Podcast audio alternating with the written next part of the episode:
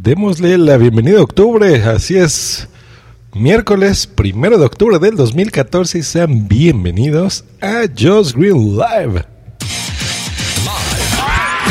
Transmitido desde la Ciudad de México para el mundo. Just Green Live. Just Green Live. El día de ayer se hizo la presentación de lo que será el nuevo Windows.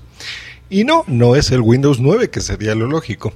Es el Windows 10, así se va a llamar. Va a estar a partir de finales del 2015, ya saldrá la versión comercial que ya podremos comprar, descargar, en fin, ahorita les voy a platicar qué pasa con este sistema operativo.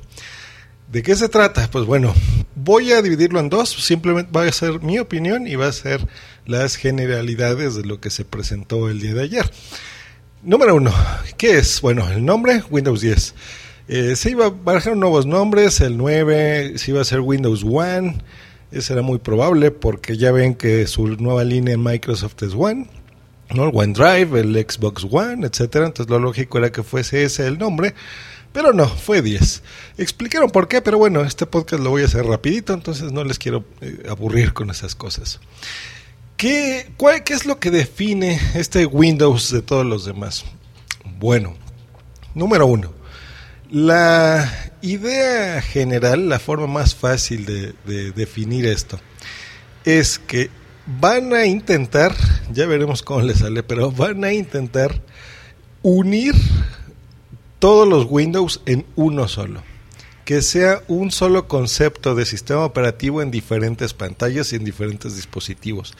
Esto podría ser ya el fin eh, y despedida, por ejemplo, del Windows Phone, del Windows RT, del Windows 8, del Windows 8.1 y las diferentes versiones de profesional y bla, bla, bla. Bravo, Microsoft, bravo. Si lo logras hacer, será una idea genial, será un movimiento quirúrgicamente aplicado que, que será realmente un éxito si lo logran hacer bien estos señores. Eso es como algo general adiós a la tontería de tener eh, un Windows aparentemente Windows 8 solo de nombre para tablets, que es distinto a las versiones de computadoras, eh, a las versiones RT, que eran simplemente las funciones de tablet y no el sistema operativo. Eh, recordemos que este sistema operativo en las versiones nuevas como la Surface o la Lenovo Yoga, por ejemplo, que son computadoras híbridas, ¿no? Que es una tablet y una laptop, eh, manejan este sistema, pero era realmente distinto. Entonces, el usar un solo sistema operativo, yo creo que esa es la mayor eh, sorpresa y esa es la forma de definir el nuevo Windows, ¿no? El nuevo Windows 10 va a ser el mismo, en tu celular, va a ser el mismo en tu tablet, va a ser el mismo en una laptop, en una laptop convertible. Y ellos especifican que, por ejemplo, hay dispositivos que tienen pantallas de 4 pulgadas y hay dispositivos que tienen pantallas de 80 pulgadas y hay incluso dispositivos que no tienen pantallas. Y todos estos correrían bajo el mismo sistema operativo. ¿Qué otra cosa traería bueno esto? Pues bueno, adiós a las tiendas específicas, por ejemplo, que tú estés comprando en una tienda de Microsoft una aplicación y a veces se duplica. Ustedes lo han visto, los que utilicen Windows 8 o lo hayan jugado. Que de repente, no sé, bajas OneNote, ¿no? Y tienes la versión de escritorio, que es la tradicional que conocíamos antes del Windows 8, y luego esta versión rara que era de tablets, que resulta que en una computadora también podías tener una interfaz de tablet. Entonces, unificar eso. ¿Qué otra cosa para los desarrolladores?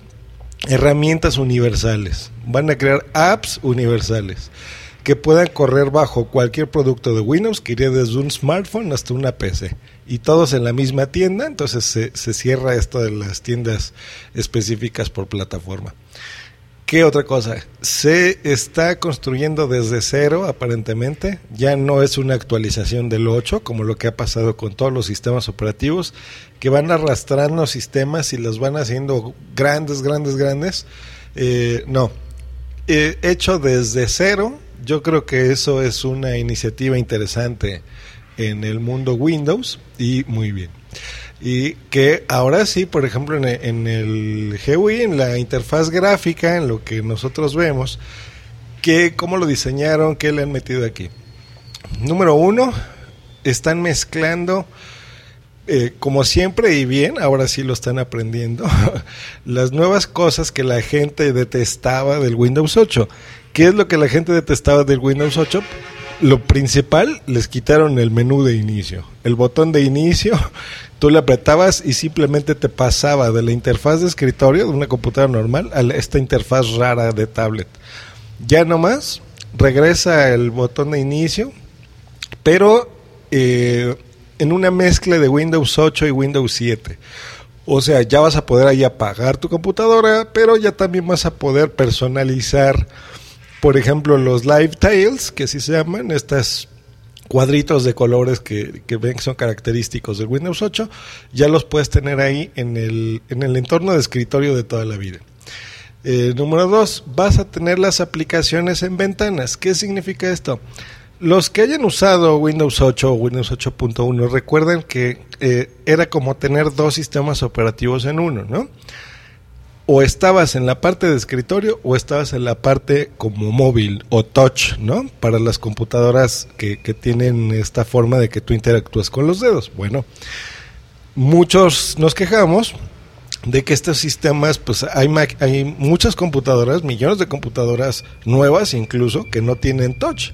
Entonces, esa era una parte desaprovechada. Lo que hicieron con esto es que las mismas aplicaciones que tú antes tenías en el apartado GUI, ¿no? En lo que se conocía como Metro, ya no más. Esas aplicaciones, al abrirlas, tú las vas a meter como si fueran ventanas, como, como cuando abrías el Word famoso, eso mismo, igualito, nada más que ya dentro del entorno de escritorio, digamos. Entonces ya puedes mezclar eh, ese, esas aplicaciones como si fuera un programa tradicional. Tiene multitarea, vista de programas, por ejemplo, ahora eh, se va a ordenar como tipo spaces, ¿no? Lo que usamos en Mac, los programas, los vas a ordenar de forma eh, mejor, vas a tener los escritorios múltiples como una novedad, en fin, la búsqueda rápida, que esto es en el mismo eh, menú de inicio, lo que antes se conoce como el botón de inicio, donde tú escribes búsquedas, pues bueno, te hace una búsqueda tanto interna del sistema, por ejemplo, un correo electrónico, una fotografía o lo que sea, o una búsqueda web inteligente, ¿no? Ya no tienes que recurrir a Chrome o abrir Internet Explorer para hacer una búsqueda en Internet. En fin, básicamente eso es lo, lo que están presentando. Em, y ahora sí, mi apreciación personal.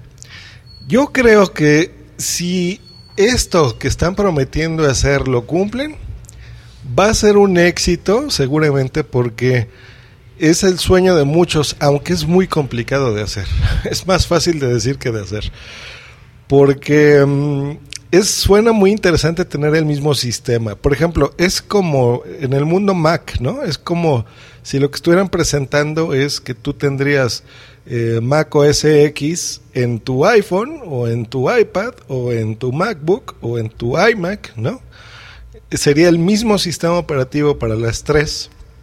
Eh, básicamente eso es lo que están ofreciendo. Y ya olvidarse de la fragmentación, de estar dividiendo cosas de cada una cosa para otra. ¿Puede funcionar? ¿Quién sabe? Ellos, ¿cómo solucionaron, por ejemplo, cuando tú estás trabajando en una tablet? Bueno, que si tú le acercas a tu tablet, por ejemplo, en el caso de la Surface, ven que la cubierta se llama Smart Cover. Entonces tú le pones la Smart Cover que aparte es un teclado y un mouse. Entonces la acercas y la conectas y la máquina va a detectar, el Windows va a detectar, decir, ah, ok, tú quieres trabajar como si fuera una laptop, le dices, sí, perfecto. Entonces digamos que se pone en ese modo de laptop. Tú le quitas el teclado y le quitas el, bueno, le quitas el teclado que ya trae el mouse integrado y te dice, ok, ¿lo quieres usar como tablet? Sí, perfecto. Pasa a modo tablet, pero las aplicaciones son las mismas, no van a cambiar. Esa, ese fue el error de Windows 8, que mezclaron esas, eh, o sea, mezclaron las interfaces, ¿no? Tanto de aplicaciones de escritorio como de aplicaciones de tablet, digamos, ¿no? O de smartphone. Eh, entonces están mezclando lo mejor de los dos mundos, en teoría. Y lo más interesante, pues, es lo de las tiendas de aplicaciones y, los programas, porque si yo estoy abriendo un Word, va a ser el mismo en, en, un teléfono que en una computadora, o que en una tablet o en una máquina convertible, porque el mundo de Microsoft eh, y de las PCs tradicionales pues es mucho más amplio del que estamos nosotros acostumbrados, ¿no? Eh, mi historia con Microsoft y, los sistemas es compleja. Yo les comparto que yo dentro de eh, áreas de mi trabajo me dedico a a, a, los sistemas operativos y los conozco muy bien. Y Microsoft siempre ha tenido la fama de tener un sistema operativo bueno y uno malo, ¿no? Uno experimental. Eh, recordemos, no sé, desde Windows 95, ¿no? Un sistema experimental, Windows 98 bien, el Windows Millennium mal, el Windows XP muy bueno, todo el mundo, incluso hay máquinas que todavía lo tienen, por eso tanto eh, relajo de cuando la gente, digo, Microsoft le quitó el soporte XP. Luego fue el Windows Vista, una pesadilla, el peor sistema operativo que yo conozco de Microsoft. Windows 7, muy bueno. Windows 7 es, es, es un buen sistema operativo. Eh, la versión profesional, ¿eh? no, no todas las versiones de Windows 7. Luego, Windows 8, malo, ¿no? Se quejan, extraño, cosas extrañas. Y ahora con Windows 10, pues bueno, en teoría, falta probarlo, pues era bueno.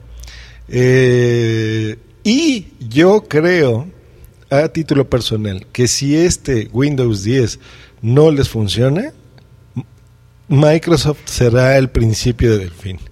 Yo desde Windows 8 se los dije, o sea, esta, esta empresa está haciendo mal las cosas y, bueno, ya con su nuevo CEO y adiós a la tontería de jefe eh, operativo se va, eh, qué bueno que corrieron el otro señor ridículo, pelón. Eh, se ve que ya está haciendo mejor las cosas el, el, nuevo CEO. Yo creo que es una, no sé si sea lo mejor, pero sí siento que es una buena jugada. Eh, está abierto a la gente que incluso pueda y tenga intención de cooperar con este sistema operativo.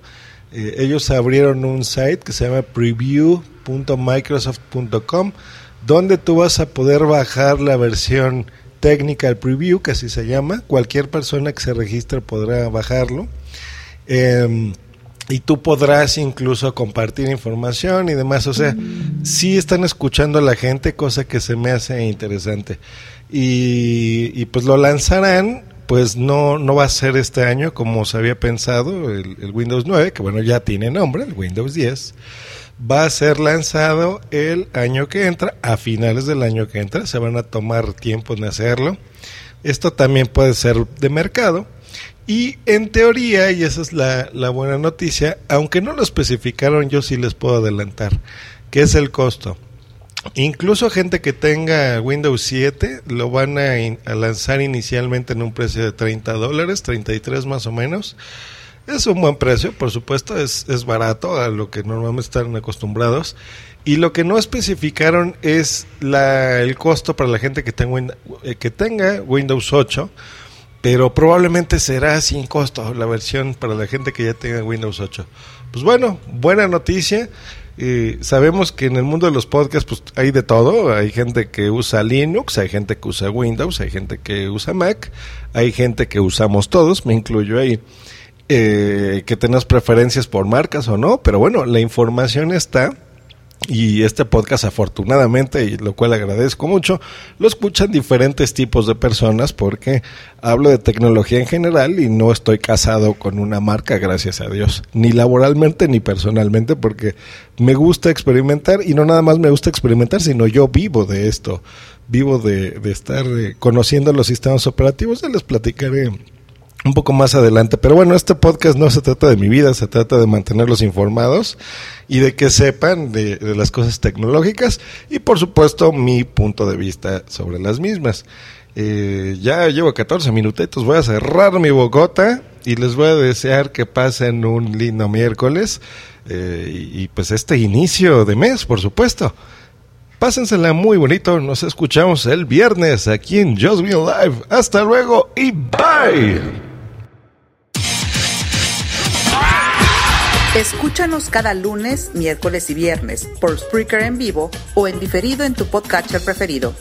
Te recordamos que para entrar en vivo al programa no tienes más que hacer una llamada por Skype al usuario Josh Green Live o ponerte en contacto por Twitter en, arroba Josh Green o en su correo justgreen arroba icloud.com. Just Green Live. Bye.